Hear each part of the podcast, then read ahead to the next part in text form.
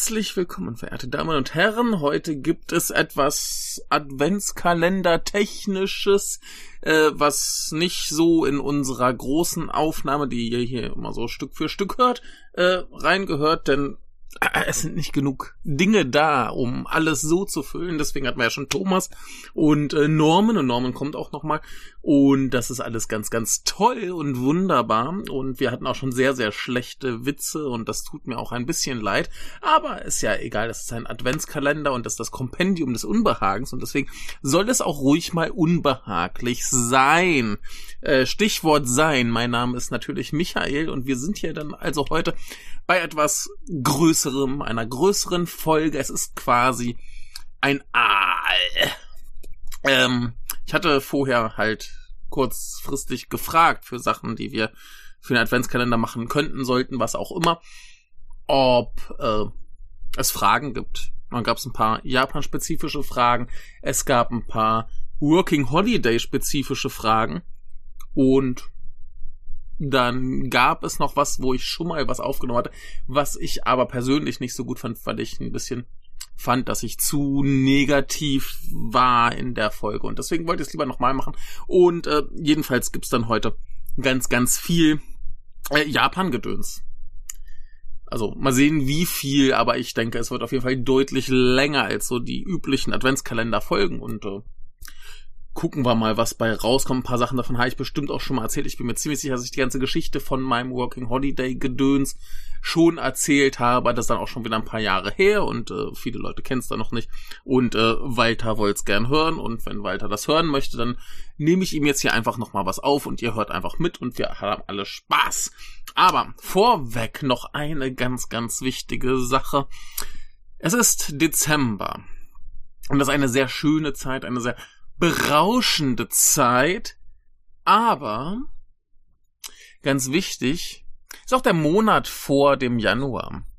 Und ihr wisst, was im Januar ansteht, das wisst ihr ganz genau. Es steht der Japanuary an. Also ich meine nicht, dass hier nicht sowieso perpetual Japanuary wäre, aber natürlich wollen wir da noch ein bisschen mehr auf japanisches Kino speziell eingehen. Ich mache schon so ein bisschen gedanklich Ideen äh, für so ein, zwei vielleicht Sondersendungen. Ähm, ich hätte auch ganz gerne, denn ich glaube, wenn ich mich nicht verzählt habe, ist das jetzt der fünfte Japanuary. Fünf Jahre Japanuary. Also ihr, liebe Menschen, habt jetzt schon vier Jahre und das fünfte Jahr steht jetzt an. Äh, japanische Filme im Januar gesehen. Und ich weiß auch, beim ersten Japanuary hatte ich gefragt, ich habe meine Hörer gefragt, was ist äh, für euch japanisches Kino? Was macht das für euch aus? Und jetzt wäre natürlich die Frage, fünf Jahre Japanuary, hat sich irgendwas für euch in eurer Wahrnehmung geändert? Habt ihr Dinge entdeckt, die ihr noch nicht kanntet? Äh, habt ihr da irgendwie neue Erkenntnisse gewonnen, neue Erfahrungen gemacht? Ir irgendwie, was hat sich was verändert? Oder vielleicht auch die Leute, die damals nicht mitgemacht haben, könnten ja jetzt auch ruhig mal nochmal sagen, so, hey, das ist relevant für mich am japanischen Kino, deshalb finde ich es äh, gut oder vielleicht auch nicht so gut oder was auch mal. Also falls ihr Bock habt, ich hätte nämlich echt Lust, äh, nochmal so eine große Sondersendung zu machen und wer jetzt irgendwie Interesse hat zu hören, wie das damals war, äh, das ist glaube ich bei uns auf der Internetseite tatsächlich verlinkt. Ich habe schon ewig nicht mehr unsere Übersichten äh, aktualisiert, aber das müsste oben in so einem Reiter äh, Nippon Connection und Jap Japanuary sein. Und ähm, da müssten dann auch die entsprechenden Folgen oder die entsprechende Folge müsste eigentlich da sein und könnt ihr nachhören, wie das so war, was ein paar Leute schon gesagt haben. Oder aber ihr sagt mir einfach mal, was euch da was euch da bewegt, was euch da interessiert, was euch nicht interessiert, was ihr komisch findet, was ihr toll findet. Irgendwie äh, eure Wahrnehmung zum japanischen Kino hätte ich gerne, damit ich noch eine schöne Folge machen kann und vielleicht noch ein bisschen. Damals habe ich, glaube ich, dann alles äh, kommentiert, wie ich dann dazu stehe und so weiter. Aber das ist ja egal. Äh, bringt mir ruhig Sachen. Ich möchte gerne Hörereinsendungen. Und ansonsten möchte ich natürlich, dass ihr alle wieder im Japanuary dabei seid, alle schön mitmacht, äh, schön postet, äh, Kritik macht. Ihr könnt auch gerne mit mir zusammen einen Film besprechen. Ähm, ich muss auch mal sehen, ob ich nicht mal wieder den kleinen Michael bewegen kann, einen Film zu schauen. Aber äh, Gäste sind mir auch immer willkommen. Wäre ganz, ganz toll. Äh, gern auch schon mal vorab so ein bisschen. Und ja, ich werde einfach probieren, dass ich möglichst viele äh, Filmbesprechungen im Januar raushaue und wir irgendwie ein ganz großes, schönes äh, Programm haben. Mal sehen. Also, wie gesagt, macht alle beim Japan Japanuary mit. Es wird hoffentlich wieder ganz, ganz toll. Äh, Thomas macht bestimmt auch wieder so ein ähm, Podcast-Feed, wo alle Podcast-Folgen zum Japan Japanuary reinkommen, was ja auch immer schön ist. Und äh, ja, wie gesagt, falls ihr Bock habt, hier irgendwie mir was zu schicken oder mit mir über einen Film zu reden, meldet euch gerne. Äh, ist immer gern gesehen und äh, immer ganz, ganz toll. So, aber dann kommen wir zu den erstmal Japan-spezifischen Fragen. Da haben wir was zur Zahnpflege. Ähm, und zwar gibt's Unterschiede und die äh, hippen Zahnpasta-Sorten. Äh, das ist jetzt maximal antiklimaktisch, denn Zahnpflege funktioniert prinzipiell genau wie in Deutschland. Ich benutze, glaube ich, sogar dieselbe äh, Zahnpasta, so mehr oder weniger. Ähm, ist eigentlich alles genau gleich. Was vielleicht ganz interessant ist, ist, dass einmal, wenn man zum Zahnarzt geht, die Eigenbeteiligung äh, relativ hoch ist. Ich glaube so oh, 30 Prozent oder sowas. Und ähm, es gibt erstaunlich viele äh, Zahnhygieniker, also die sich mehr darum kümmern, den Kram sauber zu machen.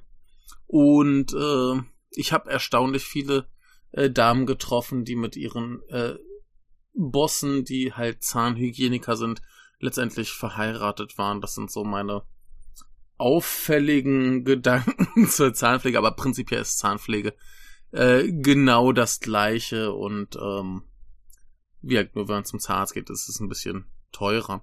Äh, deswegen sind auch zum Beispiel äh, Zahnspangen hier keine so große Sache. Ich glaube, die meisten äh, Menschen, die ich mit Zahnspange gesehen habe, waren tatsächlich erwachsene Frauen, die das dann äh, halt selbst bezahlt haben und ähm, das ist nicht billig. Und äh, ja, ist aber für Kinder, glaube ich, keine große Sache. Da ist man eher so auf dem Trip so, oh, pff, ist halt schief wie Sau, das lassen wir so, das ist okay. Und äh, ja, da kann man sich manchmal auch erschrecken, wenn manche Leute den Mund aufmachen. Ähm, dann Baustellen, Straßen und Kanalbauarbeiten. Ähm, erstaunlich schnell. Ich erinnere mich noch, als ich das letzte Mal in Japan war, vor so zehn Jahren.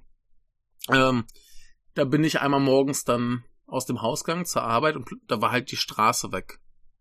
So vorm Haus quasi. Und als ich abends nach Hause gekommen bin, war sie wieder da. Und es ging super schnell. Ähm, es ist alles sehr gut koordiniert. Da stehen ja immer diese Jedis mit den Lichtschwertern und äh, Wedeln, wo man langgehen soll und so Sachen. Es ist gleich so ein bisschen Arbeitsbeschaffungsmaßnahme für ältere Menschen. Ähm, das ist äh, ganz interessant. Und ja, es, es geht alles irgendwie sehr schnell, sehr geordnet. Ich weiß noch, hier bei mir nebenan haben sie vor einiger Zeit das Haus abgerissen. Das war, glaube ich, eine Woche Lärm, dann war das komplette Haus weg. Und äh, ja, also wirkt das, das ist alles irgendwie eine, eine sehr angenehme äh, Angelegenheit. Wenn man jetzt aber dann mal vergleicht zum Beispiel ähm, äh, Osaka Bahnhof so ungefähr, die Gegend, da, da, also in Umeda ist so ähm, ein Stadtteil mit eben den wichtigsten Bahnhöfen, abgesehen vom Shinkansen, der ist ein bisschen außerhalb. Und ähm, da sind sie jetzt schon ewig am Renovieren. Ich weiß gar nicht, was die da alles machen. Die scheinen irgendwie dieses ganze Tunnelsystem umzubauen. Und das geht mir schon schon bestimmt ein Jahr auf die Nerven und äh, ist relativ anstrengend. Aber so prinzipiell gerade so Straßensachen und so weiter. Ich weiß auch noch, vor ein paar Jahren ist in Tokio plötzlich eine Kreuzung, glaube ich, komplett abgesackt, weil da drunter irgendwie was nachgegeben hat. Und ein, zwei Tage später war das wieder zu. Das Loch. Also da war so richtig fettes Loch in der Straße. Und ähm, ja, war, war sofort wieder wieder weg. Also von daher, äh, Baustellen sind hier verhältnismäßig der Sache angemessen, äh, erträglich und angenehm. Ähm, nächste Frage. Trägt man als Westler Übergrößen? Das kommt drauf an, ob man dick ist oder nicht. Ich glaube, wenn man normal gebaut ist, dann findet man hier auch normale Größen. Also ähm, so bis äh, XXL hat eigentlich jeder Laden, wobei XXL tendenziell hier halt auch kleiner ausfällt. Das ist dann vielleicht vergleichbar mit äh, deutschen XL, wobei äh, in Deutschland ja auch die Größen immer kleiner werden. Und äh, alles darüber wird dann halt echt schwierig. Also ich als doch etwas äh, übergewichtiger Mensch äh, muss auf jeden Fall ins Übergrößengeschäft oder eben online kaufen, also was wie Unicoro. Die haben ähm, auch große Größen online.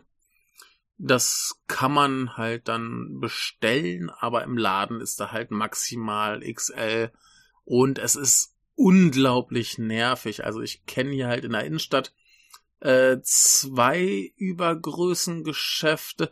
Das eine ist super teuer und hat relativ beschissene Qualität für die Preise. Und das andere ist billiger, da sieht aber alles eigentlich scheiße aus.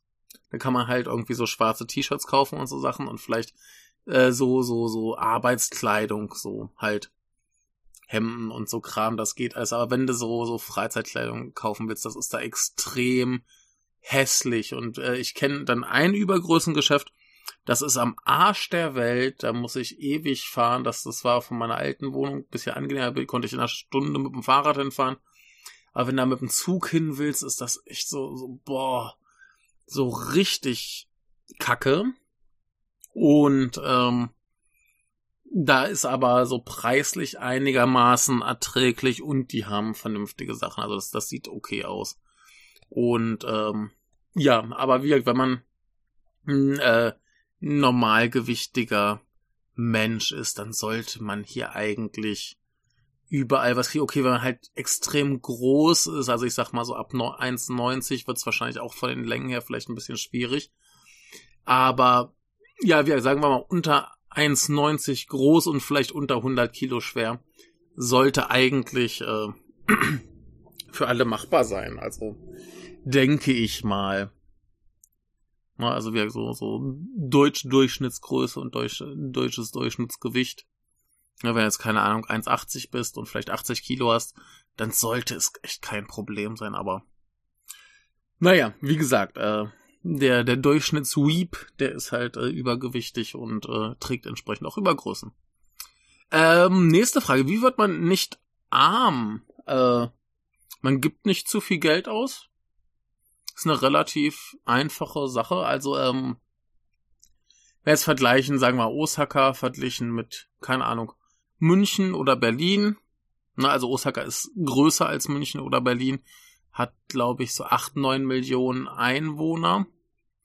Ähm, da sind die Mieten auch relativ vergleichbar. Also meine Wohnung ist verhältnismäßig günstig. Ich zahle so was ist es, 450 Euro ungefähr.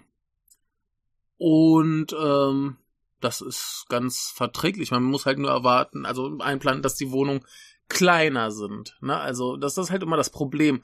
Wenn Leute davon reden, dass Japan so unfassbar teuer ist, dann weil sie umrechnen, was man für dieselben Sachen hier bezahlen würde. Das heißt, wenn du jetzt keine Ahnung, eine Drei-Zimmer-Wohnung in der Innenstadt willst, dann wirst du arm, ja. Aber wenn du jetzt halt alleine wohnst und dir sagst, hey, mir reicht eine Einzimmerwohnung, dann ist das überhaupt kein Problem, wie ich jetzt hier eben auch wohne. Und ich bin quasi eine Dreiviertelstunde Fußweg von wirklich dem Stadtzentrum weg. Ne, wenn ich einen Zug nehme, bin ich in zehn Minuten da. Inklusive zum Bahnhof watscheln. Ne, also, äh, Wohnen ist nicht das Problem, zumindest nicht in Osaka. Tokio ist da auch noch mal anderes Kaliber, würde ich mal sagen. Aber prinzipiell ähm, findet man vernünftige Wohnungen zu vernünftigen Preisen. Ähm, anderes ist eben zum Beispiel Essen. Essen kann man wunderbar billig, ist überhaupt kein Thema. Äh, man darf halt nur nicht erwarten, dass man genau dieselben Sachen bekommt, wie jetzt zum Beispiel in Deutschland. Wenn du jetzt natürlich sagst, du willst jeden Tag irgendwie äh, fünf Pfund frisches Gemüse, ein äh, Schwarzbrot und Käse, dann bist du halt schnell pleite. Wenn du dir aber sagst, hey, ich kann mich mit anderem Gemüse anfreunden, äh, ich verzichte auf den Käse, esse stattdessen irgendwas, was man halt hier billiger kriegt, dann geht's. Also, ähm, das ist alles nur eine Frage, äh, ob man sich halt im Konsum ein bisschen umstellen kann. Und äh, insofern Wohnen und Essen, das ist alles in einem, in einem normalen Rahmen. Das ist auch nicht viel teurer als in Deutschland. Wenn man sich eben ein bisschen, ein bisschen drauf einstellt, dass man andere Sachen kauft und dass man halt vielleicht auch zu den billigen Supermärkten geht. Also die gibt's ja hier auch. Es gibt ja auch so quasi Aldi und Lidl. Und äh, dann ist das schon ganz okay. Also kann man sich nicht arg beschweren, wenn man natürlich dann den ganzen Tag irgendwie nur vom Kombini frisst oder essen geht oder so. Wo man auch sehr billig essen gehen kann. Also du kannst dir halt auch ein gutes Mittagessen für vier Euro kaufen oder so. Na, also das, das ist äh, kein Problem. Das, das, das Ding ist, glaube ich, nur, wenn man zum Beispiel im Urlaub herkommt, dann ist man ja erstens in Versuchung, den ganzen geilen Scheiß zu probieren. Das heißt, du rennst von Kombini zu Restaurant, zu Kombini zu Restaurant, vielleicht noch in eine Bar und du probierst eben den ganzen geilen Scheiß und dann verbrennst du halt Geld wie Sau. Und ähm, da musst du halt von abkommen. Du musst halt schön in die Supermärkte gehen, du musst dir dein Essen selber kochen oder eben billig essen gehen, was wir durchaus möglich ist. Dann ist das überhaupt kein Problem. Und dann ist das nächste eben nur noch die Frage äh, der Konsum. ne? Also, wenn du jetzt natürlich äh, so irgendwie Hobbys hast und äh, gerne Zeug ansammelst, wie zum Beispiel keine Videospiele, Manga und so weiter, dann äh, kaufst du den Kram gebraucht und du wirst nicht arm. Klar, wenn du jetzt hier dir die ganze Zeit ähm, die neuesten Sachen auf Blu-ray kaufen willst, äh, dann musst du mal schon pro Film 40, 50 Euro einplanen und das ist halt brutal.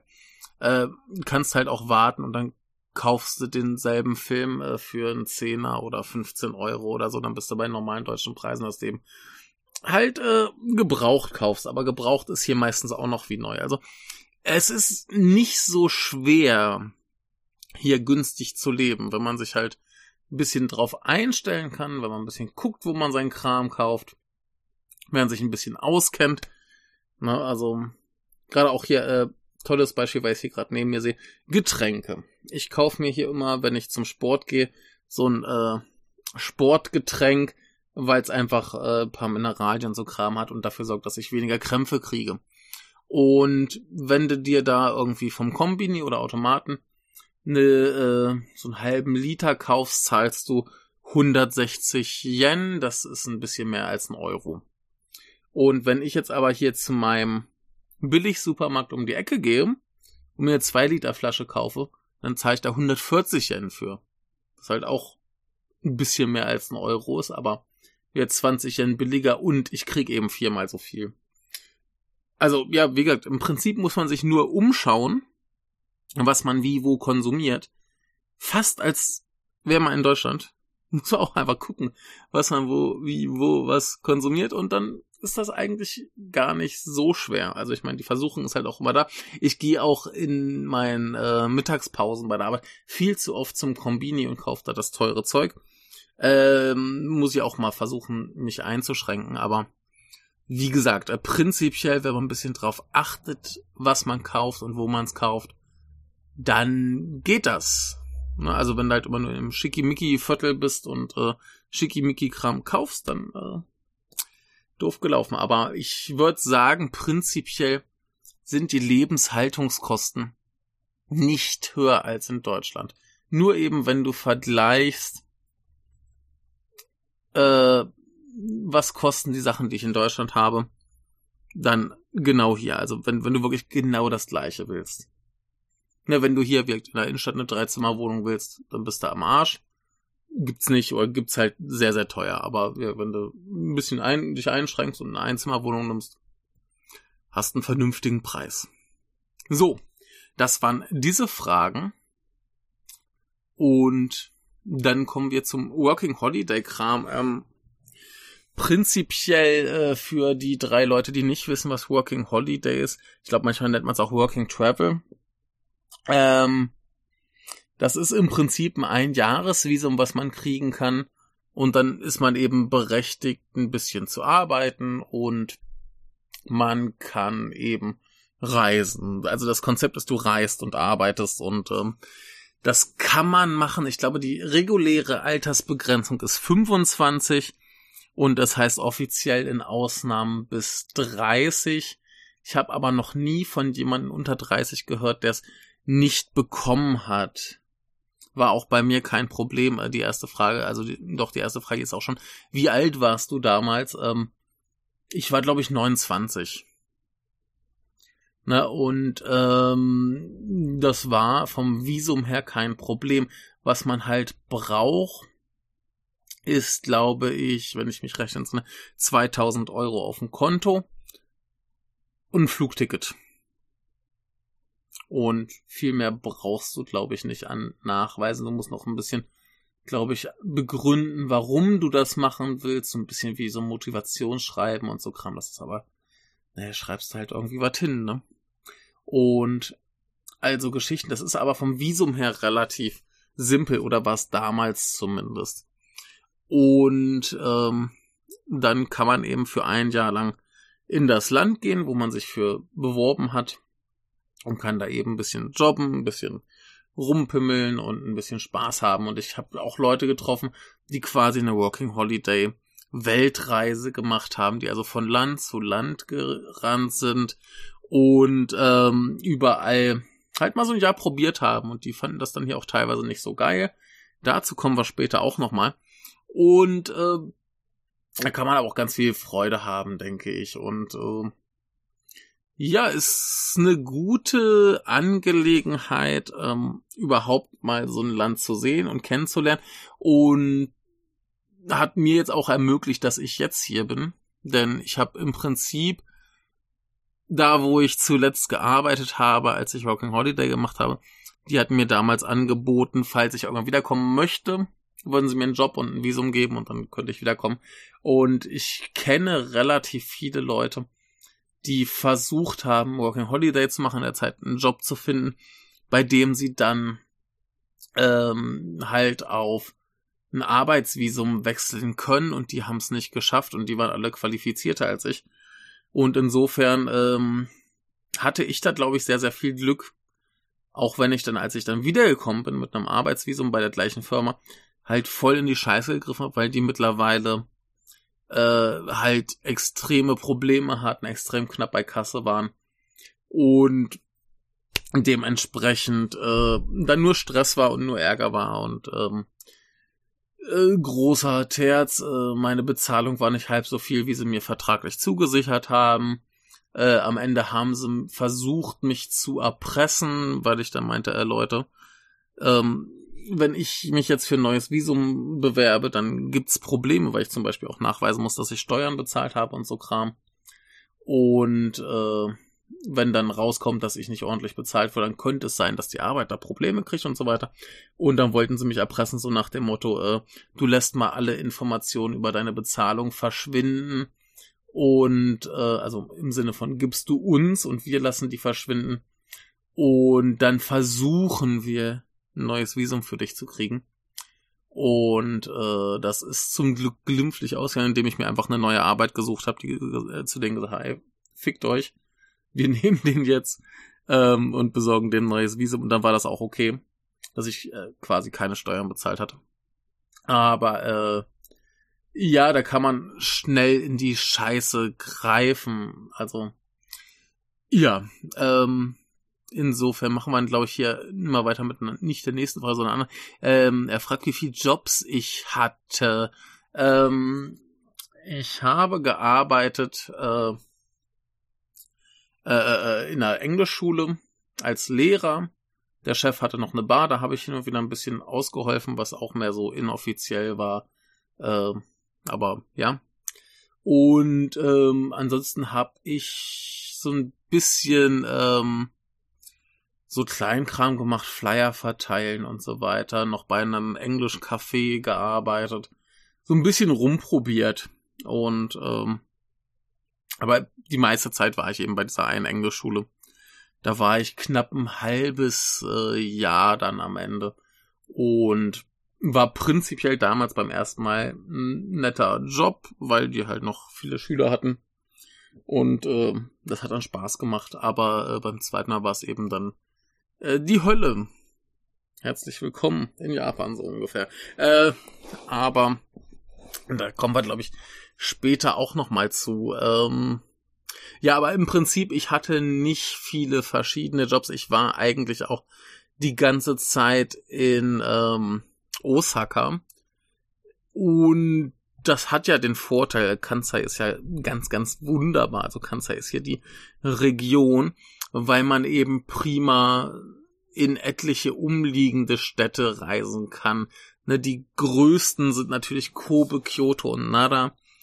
Und dann hast du noch so Sachen wie äh, Wakayama, wo ich bis heute noch nicht war und irgendwann mal hin muss. Ähm, oder auch so, so kleine Sachen wie, wie Ikeda. Gehst ins Rahmenmuseum, guckst dir das Miniaturschloss an, was die da haben. Ähm, oder eben, ja, was weiß ich, was es hier noch alles gibt. Es gibt ja etliche Berge, wo man wandern gehen kann und gibt so viel Kram zu sehen. Ne? Also auch selbst so Sachen wie zum Beispiel, ich war beim Hasedera, so ein, ein der wichtigsten, ähm, ein der wichtigsten Tempel einer bestimmten äh, Buddhismus Abspaltung, äh, Gruppierung, ich weiß es nicht so genau. Der ist in der Nähe von Nara, so mitten im Wald. Und den kennen auch die meisten äh, Einheimischen hier nicht.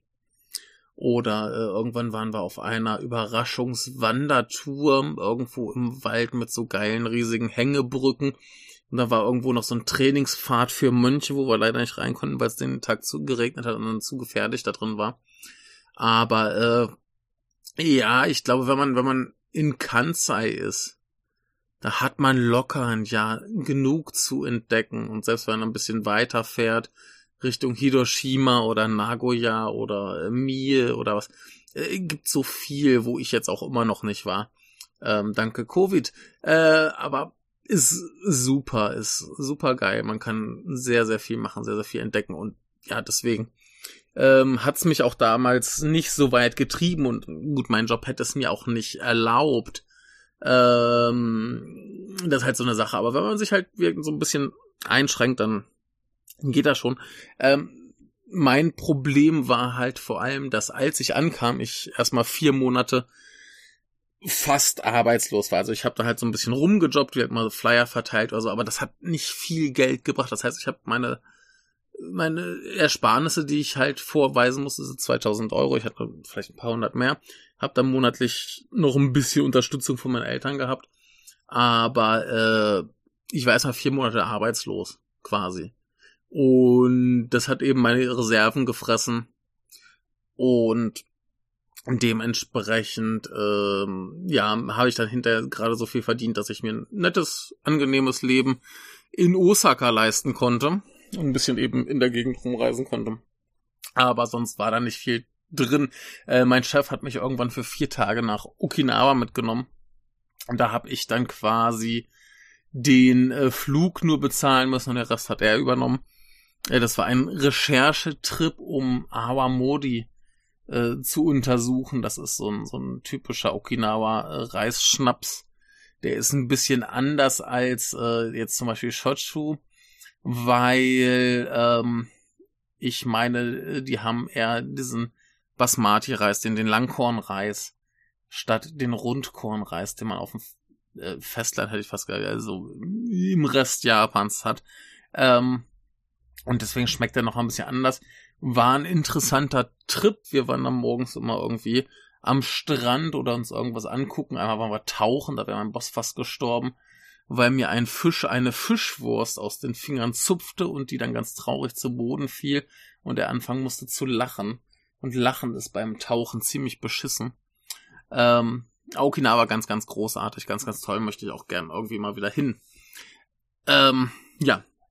Aber prinzipiell war ich eben in Osaka. Und ich denke, egal wo man hinfährt, also damals hatte ich auch den Plan, zum Ende vielleicht doch nochmal nach Tokio zu gehen. Ähm, aber ich hatte dann auch am Ende nicht das Bedürfnis, woanders hinzugehen. Ich behaupte mal, die meisten Gegenden hier, wenn man jetzt nicht total ins Dorf geht, ähm, haben genug zu bieten, dass man da ein Jahr lang beschäftigt ist. Also ich glaube nicht, dass, dass man so schnell von irgendwas hier gelangweilt ist, dass man sich irgendwie äh, schnell denkt, so, oh, ich muss woanders hin sondern da gibt's immer noch mehr und mehr und mehr, was man finden kann und untersuchen kann und erforschen kann. Und äh, dementsprechend ist das, glaube ich, Herausforderung genug, sich an einen Ort zu gewöhnen. Nicht, dass äh, Reisen keinen Spaß machen könnte. Wirkt, ähm, diese diese äh, Weltreisemenschen, die ich gesehen habe, äh, getroffen habe, da hat dann der eine auch so Sachen gemacht wie eine Radtour von Osaka nach Tokio und so Kram. Auch super geil. Er hat Japan trotzdem gehasst. Ähm, ja, äh, was vielleicht noch eine interessante Option wäre, eine äh, Mitstudentin von mir damals hat sich äh, über eine Agentur quasi vermitteln lassen. Das heißt, sie hat alles quasi geplant bekommen und dann war sie vorher in einer äh, Sprachschule noch so ein bisschen, irgendwie ein, zwei, drei Monate und wurde dann eben an einen Arbeitsplatz vermittelt. Das war, glaube ich, auch irgendwie eine, eine Bar oder ein Café oder irgendwie sowas, wo sie dann gearbeitet hat. Und ähm, das klingt für mich nach einem angenehmeren System. Also ich äh, kann da jetzt nicht viel zu sagen, wie toll es wirklich war, aber soweit ich das von ihr mitgekriegt hatte, hat das alles gut funktioniert und mh, mm, hat keinen Ärger gemacht, kostet halt wahrscheinlich noch ein bisschen extra. Aber wenn man die Kohle hat, ist das, glaube ich, die sicherere Wahl, besonders wenn man jetzt vielleicht nicht großartig ähm, großartig Japanisch spricht. Also er hat ja auch gefragt, äh, wie gut mein Japanisch damals schon war und wie äh, schwer oder leicht die Verständigung war. Und mein Japanisch damals war ziemlich beschissen. Also ich habe ähm, zwar an der Uni Japanisch studiert, aber ich bin ein lausiger Schüler und Student, deswegen bin ich jetzt Lehrer. Ähm, und vor allem hat uns unsere Dozentin eben auch nicht beigebracht, ähm, wie man spricht, sondern tatsächlich nur lesen und schreiben und Grammatik und dementsprechend war das super schwierig und äh, ja, war, war eine extreme Herausforderung. Nicht, dass es nicht trotzdem Spaß gemacht hätte, aber ähm, insofern ist es vielleicht nicht ganz so schlecht, wenn man die ersten Monate noch ein bisschen vernünftigen Sprachunterricht hat, ein bisschen Unterstützung hat bei den Sachen, die erledigt werden müssen, dem Papierkram und so weiter. Denn äh, Bürokratie, äh, die sind hier erstaunlich gnädig, wenn man was falsch macht. Weitestgehend. Aber äh, es ist keine Freude, denn Bürokratie findet hier nur auf Japanisch statt. Und es ist, glaube ich, nicht verkehrt, wenn man da ein bisschen Unterstützung hat. Also je nachdem, wie sicher man sich fühlt und ob man vielleicht schon Japan-Erfahrung hat, würde ich zumindest die Option in Betracht ziehen, über so eine Agentur zu gehen. Das ist einfacher und sicherer und eventuell hat man am Ende mehr Freude und zumindest hat man dann nicht wie ich diesen vier Monate Leerlauf, wo man sich im Prinzip nichts leisten kann, weil man keine Kohle hat und jeden äh, Yen einzeln umdrehen muss, um sicher zu sein, dass man nicht frühzeitig nach Hause fahren kann. Ähm, das greift auch ein bisschen in den Punkt, äh, ob ich nervös war. Ähm, ich bin da extrem äh, unbefangen rangegangen. Ich dachte, ja, wird schon gehen, machen wir. Und habe mich vorher auch gar nicht so wahnsinnig informiert und so Kram. Und ich hätte es machen sollen, es ist gut gegangen. Aber ähm, ich würde auf jeden Fall zusehen, dass ich mich ein bisschen informiere, was gibt's für Jobs, was äh, kann ich machen, was will ich machen, was ist mit dem Visum überhaupt äh, legal. Und dann würde ich einfach mal, ja, entweder über so eine Agentur gehen, die einen vermitteln, oder aber, ja, ne, dann schön selber gucken, dass ich da möglichst, vielleicht auch vorher schon mal ein paar Firmen anschreibe, ob die nicht irgendwie was für mich hätten. Denn das ist, glaube ich, schon sehr stressig, wenn man, wie ich, da rumhängt, äh, monatelang keine Arbeit findet und einem die äh, Ersparnisse wegschmelzen. Also hängt natürlich auch von ab, wie viel, wie viel man äh, auf einer hohen Kante hat und ob man das alles investieren möchte für ein Jahr Japan. Äh, wenn man da natürlich gut betucht ist, dann ist das alles gar kein Thema. Aber äh, ja, das war ein Ding, was mir so im Laufe der Zeit äh, mehr und mehr Sorgen gemacht hat. Ein anderes Ding, was mir sehr Sorgen gemacht hat, war, ähm, dass ich zwei Monate nach der Fukushima-Katastrophe gefahren bin. Ich hatte zwei Tage vorher mein Flugticket gekauft, bin dann genau den Tag ins Reisebüro gegangen und äh, der Typ hat mich panisch angestarrt, so, äh, willst du da wirklich hin? Und ich meinte so, ja klar, warum denn nicht? Und er sagte, da war ein Erdbeben. Und ich dachte so, ja, Erdbeben gibt's doch ständig in Japan. Wo ist denn das Problem? Und dann habe ich mein Papierkram gemacht, bin nach Hause gegangen, habe die Nachrichten gesehen. Ich dachte mir, oh Scheiße. Und ähm, ja, dann habe ich nochmal zwei Monate verschoben. Deswegen war mein Working Holiday auch nur zehn Monate, nicht zwölf. Und ähm, ja, das war eine große Sorge. Deswegen bin ich dann auch nach Osaka statt Tokio. Und äh, im Nachhinein eine gute Wahl. Also ich finde Osaka, glaube ich, insgesamt angenehm. Ich war halt auch seit äh, 2009 nicht mehr in Tokio. Aber Osaka ist gut. Kansai ist gut. Kann ich nur empfehlen. äh, Tokio ist äh, halt noch größer, noch überlaufen. Ist gleich noch schwieriger, einen Job zu finden. Also, äh, ja, möchte ich jedem empfehlen, äh, das irgendwie zu probieren. Ähm, äh, Gibt es irgendwas, was ich rückblickend anders gemacht hätte? Äh, besser vorbereiten, besser planen. Ähm, wir schon mal vorab ein bisschen nach Jobs gucken. Ähm, ja, hat für mich im Nachhinein alles gut geklappt, aber puh, äh, war hart, war hart, war eine interessante, aber nicht unbedingt ähm, stressfreie Angelegenheit. Also, ich würde sagen, umso besser man vorbereitet ist, umso besser man Japanisch kann, desto mehr Spaß hat man. Und äh, Stichwort Spaß in Japan. Der gute Walter hatte irgendwann noch so ein komisches YouTube-Video gemacht, wo es darum ging, dass man auf jeden Fall hundertprozentig Japan hassen wird, wenn man dahin fährt. Und das ist ein ganz, ganz furchtbares, schreckliches Land. Und, äh, ne? Und äh, ich hatte mir da Stichpunkte aufgeschrieben. Ich hatte dazu schon mal was aufgenommen und äh, ich habe mich sehr über dieses Video empört und finde das auch immer noch sehr, sehr schrecklich. Mittlerweile weiß ich auch, da gibt's ein zweites Video zu. Das werde ich mir aber nicht antun. Dafür reichen meine Nerven nicht. Und zwar, ähm, ja, da ging es erstmal los irgendwie. Ich habe mir hier aufgeschrieben, dass irgendwie alles Manga und so weiter ist. Und das ist es natürlich nicht. Also es ging, glaube ich, darum, dass alles total verrückt und crazy ist. Und ähm, nein, das ist es nicht. Es ist sehr normal.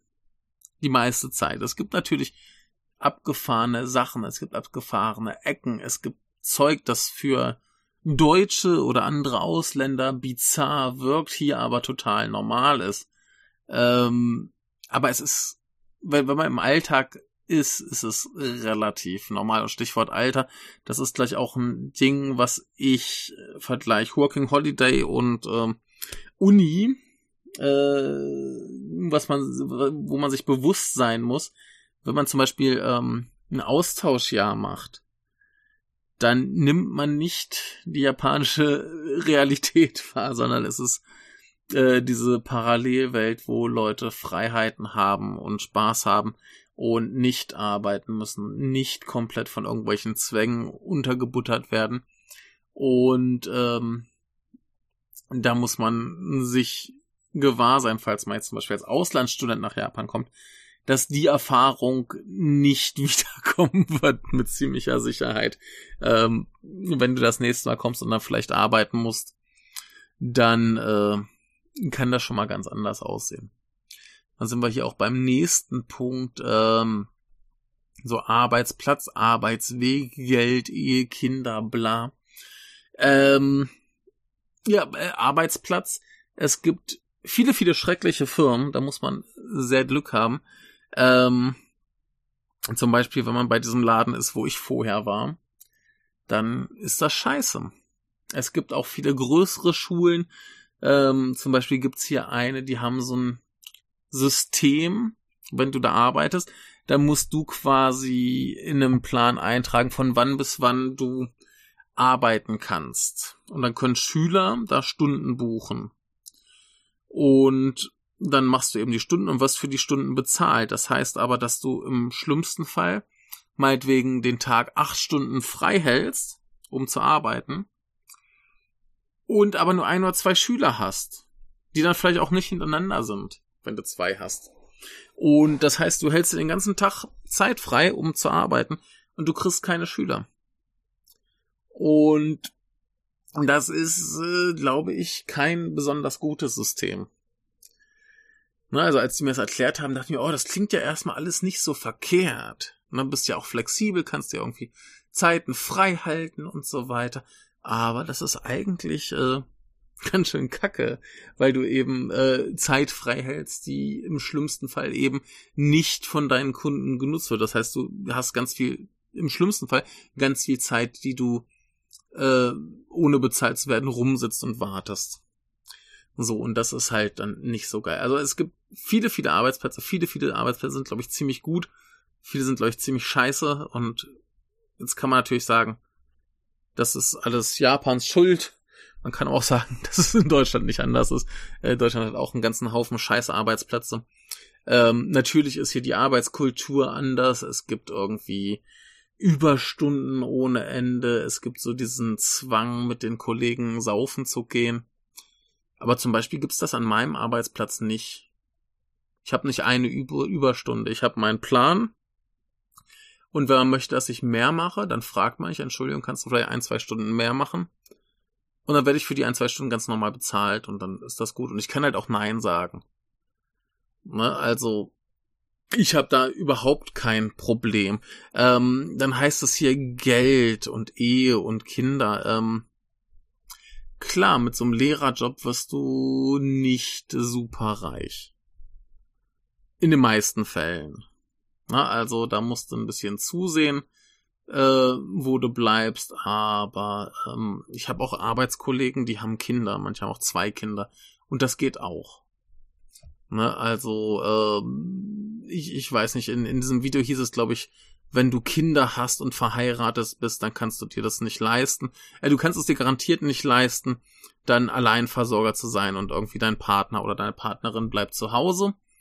Das geht ganz sicher nicht, aber äh, unmöglich ist es sicherlich auch nicht. Und wie gesagt, das ist, also in, in diesem Video hieß äh, irgendwie, wenn du, wenn du Englischlehrer machst, dann ist das cool, solange du Single bist, aber sobald dann irgendwie Ehe und Kinder anstehen, dann brauchst du einen zweiten Job und dann wird's alles ganz schrecklich. Äh, nee, ich, ich glaube gar nicht. Und viele, jetzt zum Beispiel auch bei mir bei der Arbeit, die haben entweder zwei Jobs, das heißt aber auch nur, dass sie sich die Arbeitszeit eben ein bisschen aufteilen auf zwei Arbeitsplätze. Und die arbeiten jetzt auch nicht mehr als andere oder eben einer versucht dann nebenbei seine eigene Englischschule aufzuziehen und geht dann ein, zwei Tage bei uns arbeiten. Oder aber, ja, manche arbeiten nur bei uns, so vollzeitmäßig, wie ich das mache. Und das ist, das ist alles äh, eine ganz okaye Bezahlung und wirkt, wenn man dann heiraten möchte und Kinder haben möchte. Kinder sind hier sauteuer, denn Schule ist sauteuer und Uni ist noch teurer. Ähm, dann wird das sicher hart, aber ja, muss man halt sehen, was man macht. Also viele bei uns nehmen das eher so als Sprungbrett, um dann hinter irgendwas anderes noch zu machen. Und äh, da muss man dann halt sehen, aber äh, ja, das ist nicht, nicht anders als in, in Deutschland, wenn du jetzt keinen top bezahlten Job hast. Also, weiß ich nicht. Finde ich ein komisches Argument. Also ja, es ist nicht der beste Job der Welt, aber du brauchst quasi qua keine Qualifikation. Ne, also normal reicht es, dass du Muttersprachler bist. Gut, vielleicht brauchst du auch noch einen Uni-Abschluss. Also ähm, ja, ich glaube normalerweise fürs Arbeits, also für die Arbeitsplätze an sich brauchst du vielleicht keinen Uni-Abschluss. Aber fürs Visum brauchst du nochmal einen Uni-Abschluss. Und äh, so Sachen. Aber darüber hinaus brauchst du halt keinerlei Qualifikation. Das interessiert keine Sau, ob du überhaupt äh, so richtig Englisch kannst. Also gerade wenn du Muttersprachler bist, scheißegal, wie gut deine Sprachkenntnisse sind oder ob du lehren kannst. Hauptsache, du kannst da sprechen und äh, die können dich verkaufen. so ungefähr. Und ähm, gemessen daran ist es eigentlich ein ziemlich okayer Job. Also gerade wenn du halt wie ich jetzt in einer guten Schule bist, mit guten Leuten und guten Bedingungen, dann ist das alles überhaupt kein Thema. Also ich finde das gerade total okay. Ich könnte mir jetzt nebenbei noch locker äh, ein anderes, äh, was anderes aufbauen. Ich weiß nicht, mein Plan ist auf jeden Fall erstmal mein Japanisch zu verbessern, dass ich auch die Möglichkeit habe, vielleicht noch bei einer Firma zu arbeiten, vielleicht irgendwas mal übersetzen oder so.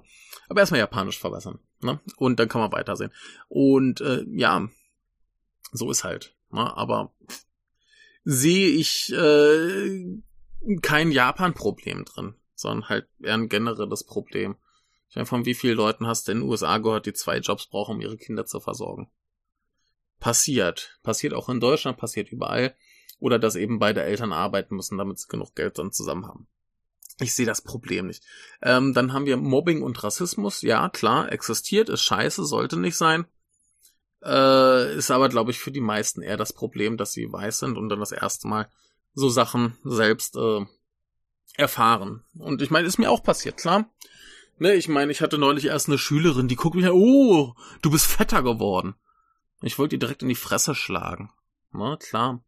Äh, oder halt die Polizei, die einen anhält und sagt, oh, Herr oder Frau Ausländer, zeigen Sie mal Ihre Papiere. Haben Sie das Fahrrad geklaut? Aber dann unterhalten sie sich ganz freundlich mit ihr, weil die zu doof sind zu begreifen, dass das, was sie gerade getan haben, äh, diskriminierende Rassistenscheiße ist und sie denken, das wäre ein normaler Umgangston. Aber ja, dann sind sie eben auch anschließend freundlich und unterhalten sich mit dir ganz normal, als wäre nichts gewesen. Ähm, natürlich, du kannst auch als Ausländer nicht äh, einfach eine Wohnung mieten. Also nicht überall. Es gibt etliche Wohnungen, wo es heißt, hier kommst du nicht rein. Ne? Das ist nichts für dich. Wir wollen dich nicht. Ähm, ist scheiße, aber ist auch kein Japan-Problem. Das Problem in Japan ist, dass du als Weißer eben auch diskriminiert wirst oder als Weiße und ähm, oder halt äh, von deinen Schülern behandelt sowas wie ein Tier im Zoo. Passiert auch. Ja, also äh, ist, ja, aber äh, da muss man, glaube ich, mit rechnen, wenn man eben in ein anderes Land geht, wo sofort ersichtlich ist, dass man selber Ausländer ist. Ne? Also das hast du, auch wenn du, keine Ahnung, als asiatischstämmiger Mensch nach Deutschland kommst oder als asiatischstämmiger Mensch in Deutschland geboren bist. Ne? Oder dunkelhäutig, was auch immer. Sobald jemand sieht, dass du in Häkchen nicht dazugehörst, gibt's eben äh, Drama und hier ist, glaube ich, eher das Drama, dass es viele Leute betrifft, die eben sonst das Problem nicht haben, weil sie immer die, die äh, dominante Mehrheit sind. Ja, äh, haben wir auch mal die Erfahrung? Wissen wir mal, wie sich das anfühlt? Cool, oder? Ja, also ne, für mich persönlich, äh, es vergeht halt keine Woche, wo nicht irgendein Scheiß passiert.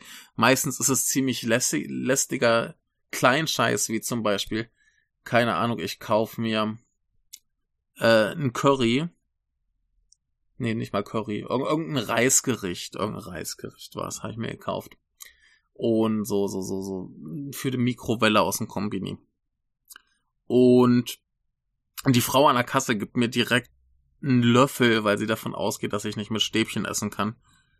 Und fragt mich dahinter, äh, oder wolltest du vielleicht doch die Stäbchen? Na, aber einfach weil sie sich nicht vorstellen oh mein Gott, der Ausländer und Stäbchen, da bricht sich die Finger oder sticht sich ein Auge aus, oh mein Gott, was für ein Elend. Und dann gibt's mir halt den Löffel. So. Ja, ne, oder ähm, als ich, als ich äh, hier Shinya Tsukamotos Fires on the Plane im Kino gesehen habe, ähm, bin ich auch losgegangen und wollte mir das äh, Pamphlet kaufen, beziehungsweise gab zwei und die wollte ich beide haben. Und ich gehe eben zu der Dame am Tresen, dann sage Entschuldigung, hier der Film, das Pamphlet. Und sie, äh, also im Japanischen gibt's ja auch kein Singular und Plural. Das heißt, sie kann nicht wissen, ob ich eins oder zwei möchte. So, ich sagte nur hier Pamphlet bitte. Und ähm, dann geht sie eben zu ihrem Regal und nimmt eins raus und hält mir das hin. Und das war eins mit schönen vielen bunten Bildern. Und ich frage sie, Entschuldigung, was ist denn mit dem anderen? Und dann rollt sie mit den Augen und geht zurück und nimmt das raus und schlägt es auf und zeigt mir, zeigt mir hier Schrift. Du dummer Ausländer kannst nicht lesen. Und äh, hat sie natürlich nicht gesagt, aber ich wusste, dass sie es gedacht hat, weil sie eben schon allein so genervt die Augen gerollt hat und sie wollte sich gerade umdrehen und das zurückbringen. Und dann habe ich gesagt, ja, Entschuldigung, das bitte auch. Und dann war sie sehr überrascht. Und ähm, ja, wie gesagt, also so Sachen werden einem hier fast täglich passieren, dass Leute einfach davon ausgehen, dass man irgendwas nicht kann oder nicht versteht. Denn das ist ja alles so wahnsinnig anders und schwierig. Und ähm, ja, da kann man nichts Besseres machen, als zu zeigen, hey Arschloch, ich kann's doch. Ne? Und dann läuft's. Und insofern, äh, ja, ist scheiße, aber auch kein Japan-Problem passiert überall, nur dass man es eben in unseren Fällen als mutmaßlich weiße Deutsche, also ich und ihr, die ihr das hört, wenn ihr nicht weiß oder deutsch seid oder weiß und deutsch seid, dann fühlt euch hiervon bitte nicht angesprochen. Aber äh, ja, wir nehmen es halt dann ausnahmsweise mal wahr. Hey, cool. Oh, ich habe äh, übrigens beim Arbeitsplatz eine wichtige Sache vergessen. Äh, nee, zwei wichtige Sachen vergessen dieser, dieser Mensch in dem Video, der hat sich über zwei Dinge aufgeregt. Und zwar erstens, dass er irgendwann vom Dorf in, äh, nach Osaka musste. Oder wollte. Oder was auch immer. Keine Ahnung, warum er das getan hat. Aber äh, ich denke mir, wenn du halt nicht in die Stadt ziehen willst, dann bleib auf dem Land. Mach's halt einfach nicht. Ne? Und ähm, kann halt sein, dass das irgendwie so ein, so ein Programm ist. Ne? Vielleicht so eine Agentur wie bei dem Working Holiday Ding oder es gibt ja dieses Jet-Programm. Und beim Jet-Programm wird man normalerweise gefragt, wo man gerne hin möchte. Und wenn das geht, dann geht das halt. Und wenn es nicht geht, dann kommt man woanders hin. Zum Beispiel kenne ich einen so entfernt der wollte wohl nach Osaka, hat nicht geklappt, ist er irgendwo in die Mitte von Shikoku gekommen. Und da kann es jetzt natürlich passieren, dass dann die von dem Programm sagen, oh, äh, wir haben aber keine Leute für Osaka. Äh, magst du nicht aus dem Dorf in die große Stadt gehen? Das kann natürlich irgendwie passieren, aber wie wahrscheinlich ist denn das? So quasi alle, die sich für dieses Programm bewerben, die wollen nach Tokio oder Osaka, irgendwo in die großen Städte. Keine Sau will aufs Land. Und wenn du sagst, ich will irgendwo auf dem Dorf bleiben, lasst mich bitte auf dem Dorf bleiben, da werden die nicht sagen, oh, du musst in die Stadt. Kann ich mir nicht vorstellen. Ich, ich kann es nicht überprüfen, ich habe selbst nicht gemacht. Aber normalerweise, immer wenn Leute sich auf so etwas bewerben, das war auch an der Uni so, die Austauschplätze, die meisten Leute wollen in die Stadt. Die Leute, die irgendwo aufs Land wollten, die hatten nie Probleme, ihren Platz zu kriegen. Deswegen glaube ich nicht, dass es irgendwie einen Zwang gibt, außer du bist halt bei einer großen japanischen Firma und die große japanische Firma sagt, so, lieber Mensch, du ziehst jetzt in die Stadt. Dann kann es natürlich passieren. Und dann kam hier der zweite, das zweite Argument, ähm, der musste irgendwie zwei Stunden zur Arbeit pendeln. Und wenn wir jetzt ausgehen, der war in Osaka. Wir gehen aus von Osaka Stadt, nicht Präfektur. Die Präfektur ist größer. wenn wir ausgehen von Osaka Stadt und du zwei Stunden mit dem Zug zur Arbeit pendelst, dann musst du ein wahnsinniger Idiot sein. Da hast du erstens entweder den falschen Wohnort gesucht oder du kannst auch in der gleichen Zeit einfach mit dem Fahrrad fahren. In Osaka kannst du von Norden nach Süden einmal quer durch die Stadt in zwei Stunden mit dem Fahrrad fahren fährst du schön jeden Tag deine zwei Stunden Fahrrad und dann bist du in der Top fit und siehst geil aus und äh, bist kerngesund und dann hast du was davon. Aber wenn du in Osaka in der Stadt zwei Stunden zur Arbeit pendeln musst. In der Stadt. In der Präfektur. Vielleicht musst du erst weit zum Bahnhof laufen und dann lange fahren und dann umsteigen und nochmal umsteigen. Dann kann sich das vielleicht summieren. Ich hab's nicht ausprobiert. Aber in der Stadt musst du auf keinen Fall zwei Stunden irgendwie äh, zur Arbeit fahren. Wenn dann eben mit dem Fahrrad, das ist kein Problem, das schafft man. Aber äh, wenn, wenn du zwei Stunden mit dem Zug zur Arbeit brauchst, dann äh, machst du irgendwas falsch. Und dann gab es noch diese große Empörung über die, ähm, über die, über die äh, über äh, Menschen überlaufenden Züge. Und ja, das kann nerven, das ist nicht schön.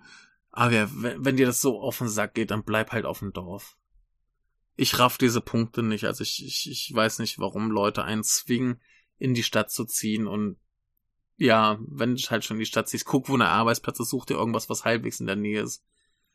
Ich denke, alles, was mehr als eine Stunde Zugfahrt ist, ist total bescheuert. Da hast du irgendwas falsch gemacht. Also das, das kann nur deine Schuld sein, das kann ich mir anders nicht erklären. Oder eben, du bist irgendwie am einen Ende der Präfektur, musst zum anderen, musst dann erst irgendwie ewig zum Bahnhof latschen, musst dann quer in die Stadt fahren, umsteigen, irgendwie noch in die andere Richtung fahren, dann vielleicht nochmal umsteigen, mit dem Bus fahren und so weiter. Also, äh, ja, weiß ich nicht. Ne, also ich hatte es als ich mal einen Monat ganz im Norden gearbeitet habe und selber noch ganz im Süden gewohnt habe. Da wurde es kompliziert, da muss er erst eine halbe Stunde fahren, umsteigen, nochmal irgendwie 10, 20 Minuten fahren, dann manchmal noch in den Bus umsteigen und dann da vielleicht nochmal eine halbe Stunde fahren. Das heißt, dann kommt vielleicht auch ein bisschen über eine halbe Stunde. Das war schon ein super komplizierter Weg und wenn ich weiß, dass ich da im Norden arbeite, dann würde ich da auch umziehen. Aber äh, wenn jetzt dein Arbeitgeber dich zwingt, nach Osaka zu gehen, dann guck halt nach, wo du arbeitest und dann such dir was halbwegs in der Nähe. Wer alles über eine Stunde Weg ist, ist komplett bescheuert. Also gibt's keinen Grund, das zu machen und wenn du es machst, dann ist es deine Schuld. Kann ich mir anders nicht erklären. Dann war der nächste Punkt, dass deine Freunde demnächst wieder abhauen. Ja, dann freunde dich halt nicht nur mit Ausländern ab, die auf dem Working Holiday Visum sind. Oder die irgendwie wahnsinnig Heimweh haben. Und das geht sofort in den nächsten Punkt, äh, Sprache wenn du halt gar kein Japanisch kannst, dann bist halt gefickt, Entschuldigung. Ähm, als ich ähm, halt für Working Holiday kam, konnte ich ein bisschen was, ich konnte gerade genug und dann war das auch mal irgendwie möglich, dass ich so, so mich grundlegend irgendwie im Suff mit Japanern ein bisschen verständigen konnte. Da war genug, dass ich Spaß haben konnte. Aber prinzipiell, wenn du halt nach Japan kommst, ohne Japanisch zu können, niemand hier wartet auf dich, niemand kümmert sich um dich du musst deinen Scheiß selber regeln können. Ja, und äh, wenn du das nicht kannst, dann bist du halt ziemlich am Arsch und hast keinen Spaß und überhaupt. Ne, wenn du jetzt, wie, wie Walter das vorhat, ähm, Working Holiday machen willst, dann ist egal, dann freunde dich mit jedem an, der irgendwie dir über den Weg läuft und der irgendwie sympathisch aussieht. Solltest du vielleicht sowieso machen, kannst vielleicht ein paar noch äh, schöne andere Menschen kennenlernen und dann spinnt sich da schon irgendwie was draus. Ne, aber klar, wenn du jetzt wie ich in so einem Sharehouse wohnst, also wie ich das früher gemacht hatte, und dich mit den Leuten da anfreundest, dann weißt du ganz genau, die werden früher oder später alle verschwinden. Selbst die Japaner verschwinden irgendwann, weil sie irgendwann keinen Bock mehr auf diesen Scheiß haben und einfach abhauen.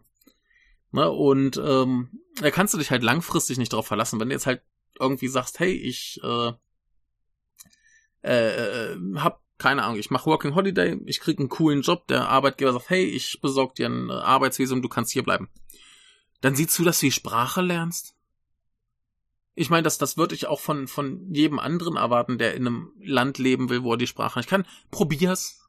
Ne, gib dir Mühe, dass du die, die Landessprache so gut kannst, wie es nur irgendwie möglich ist musst dir jetzt nicht dafür den, den, den, den Arsch brutal aufreißen und Stress machen und Panik kriegen, aber versuch's zumindest, versuch mit den Leuten zu reden, versuch halt Freunde zu finden, die dort leben. Es gibt ja auch, keine Ahnung, Japaner, die Englisch können. Überraschung, Überraschung.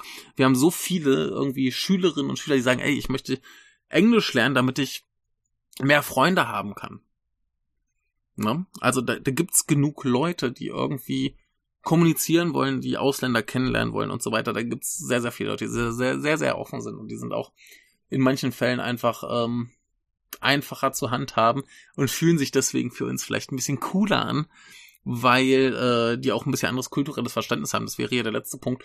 Auf der Seite natürlich äh, haben die ein anderes kulturelles Verständnis und natürlich ist es deine Aufgabe, das zu lernen, was die irgendwie von dir wollen und wie das alles funktioniert. Es ist für mich auch nicht immer einfach, aber das ist halt wichtig, dass du das dir aneignest, wenn du langfristig da bleiben willst. Und äh, ja, das, das ganze Video ist so, so, so, so, so irgendwie fühlte es sich an wie, ja, du kommst halt dahin und denkst, du bist der geile Oberhecht und alles wird dir zugeschmissen.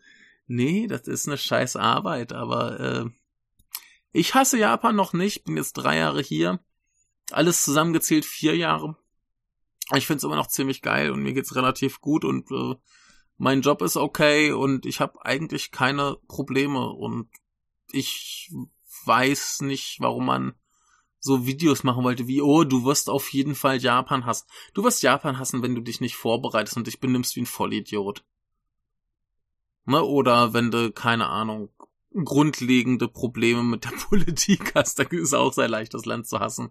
Ne? Also es gibt ja hier genug Sachen, die schief laufen, aber äh, ist alles nur eine Frage, was du selber mitbringst und wie du dich anstrengst, Anschluss zu finden und wie sehr du dir Mühe gibst, dich anzupassen. Ne, du brauchst dich nicht hundertprozentig anzupassen, du brauchst nicht alles aufgeben, was dich irgendwie ausmacht, aber zumindest, dass du verstehst, was du vielleicht auch falsch machst. Ne, äh, es ist alles kein Hexenwerk und äh, wie gesagt, so, so, so, so Videos mit so Clickbait-Titeln, die sind dann irgendwie drauf aus, dir Sachen einzureden. So, oh, das ist schwierig, das ist schwierig. Ja, das ist schwierig, wenn du dumm bist. So. Und jetzt klinge ich fast schon wieder wie bei meiner ersten Aufnahme, wo es knapp eine Stunde nur so ging. Und deswegen mache ich jetzt hier Feierabend und ich hoffe, dass der liebe Walter sein äh, Working Holiday schafft, dass das geht dass Covid so dann unter Kontrolle ist, dass er das machen kann, dass er da ganz viel Spaß hat. Aber der kümmert sich ja auch drum. Ne? Kümmert euch drum, wenn ihr nach Japan wollt. Zumindest längerfristig für Urlaub ist das alles scheißegal. Ne, aber kümmert euch ein bisschen drum, dass äh, ihr vorbereitet seid, dass ihr euch ein bisschen anpasst, dass ihr ein bisschen sprechen könnt. Niemand erwartet Hexenwerk, niemand erwartet Perfektion. Es geht nur darum, dass ihr euch bemüht und euch nicht wie Arschlöcher benehmt und dann ist alles cool. Und dann könnt ihr auch ganz viel Spaß in Japan haben. Wie ich. Seid wie ich. Oh mein Gott. Äh, nein, lasst es sein. Gut, äh, in diesem Sinne mache ich für heute Schluss. Morgen geht's dann wieder weiter mit unserem allseits beliebten, niveaulosen Adventskalenderprogramm. Das war jetzt hier mal ein bisschen mehr Inhalt und ein bisschen gehaltvoller hoffentlich und äh, vielleicht nicht ganz so unterhaltsam und nicht ganz so doof, aber dafür kommt ja dann wieder mehr und äh, bis demnächst. Tschüss.